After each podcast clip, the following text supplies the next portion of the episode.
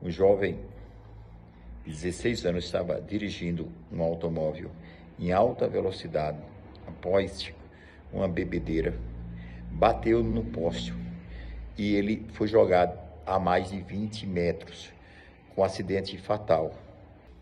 E abriremos um inquérito policial para investigar as responsabilidades dos pais ou dos, dos que permitiu esse adolescente dirigir este automóvel embriagado, sem habilitação e provocando esse acidente que ceifou a sua própria vida.